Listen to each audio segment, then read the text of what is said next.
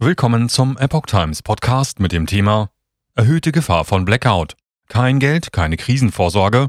Ein Artikel von Eric Rouge vom 25. November 2022.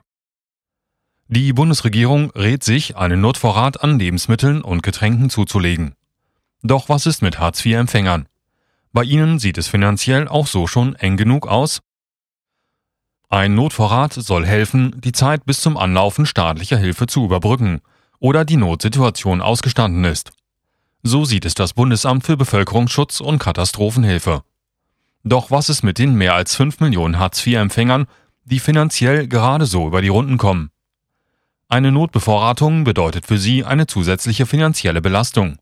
Daher stellt sich die Frage, können Sie dafür zusätzliche Mittel beantragen? Einen Mehrbedarf, wie es korrekt heißt? Blackout. Vorrat soll mindestens für 10 Tage reichen.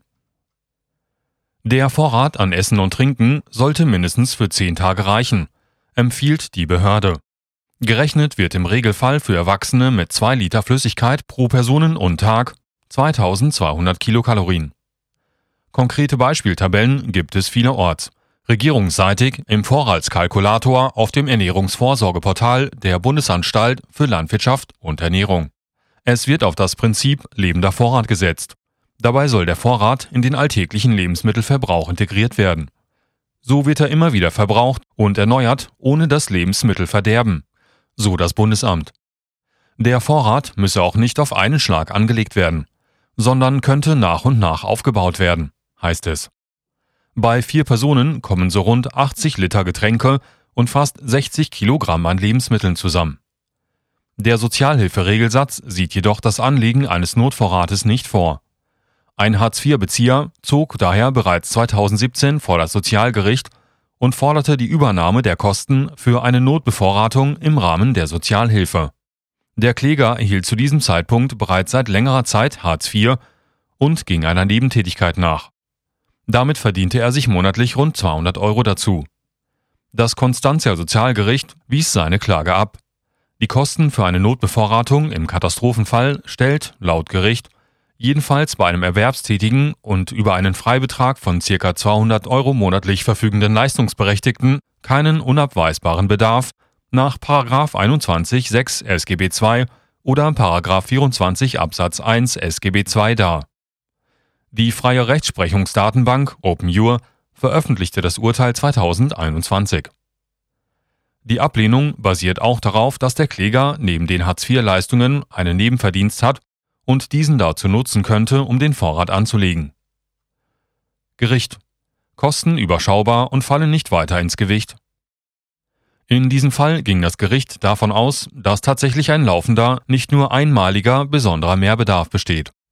Denn die Vorräte an Wasser und Lebensmitteln müssen in gewissen Abständen erneuert werden, da die Haltbarkeit begrenzt ist. Jedoch sei der Bedarf nicht unabweisbar.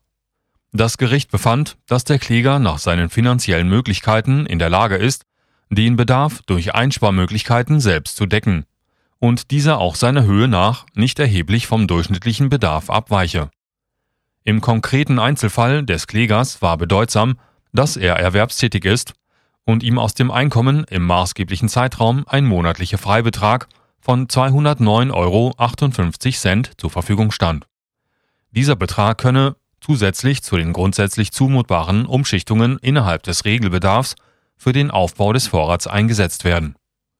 Die Kosten für die vom Bundesamt für Bevölkerungsschutz und Katastrophenhilfe empfohlene Menge an Flüssigkeit sei überschaubar und fiele nicht weiter ins Gewicht.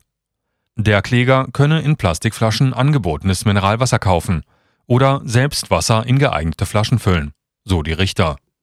Bei den festen Lebensmitteln bestehe die Möglichkeit, Konserven oder sonstige haltbare Lebensmittel zu kaufen. Diese dann aber vor Ablauf des Mindesthaltbarkeitsdatums zu verbrauchen. Damit würden für die Notbevorratung angeschafften Lebensmittel solche, die der Kläger ohnehin hätte kaufen müssen, ersetzen. In den Augen des Gerichtes würden die Ausgaben lediglich zeitlich vorverlegt. Zudem müsse berücksichtigt werden, dass die Ausgaben nicht auf einmal vorgenommen werden müssen, sondern der Vorrat nach und nach aufgebaut werden kann. Bevorratung während Corona. Auch während der Corona-Maßnahmen wurde das Anliegen eines Notvorrates empfohlen.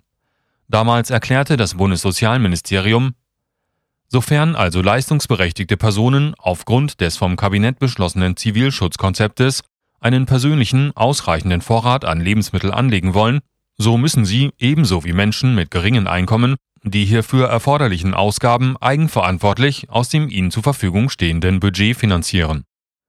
Statt finanzieller Hilfe gab es auch hier eine Reihe von Tipps, wie man den Notvorrat anlegen kann, erinnerte das Portal Hartz IV im Mai 2022. Selbst für das Platzproblem gab es Hinweise. Man könne Getränkekästen zum Beispiel als Stuhl oder Tisch nutzen, hieß es. Angesichts der finanziellen Möglichkeiten von Hartz-IV-Bedürftigen, einkommensschwachen Haushalten und Rentnern würden diese leider an der Realität vorbeigehen. So das Portal. Denn viele seien froh, wenn sie die Tag für Tag benötigten Lebensmittel überhaupt noch bezahlen können.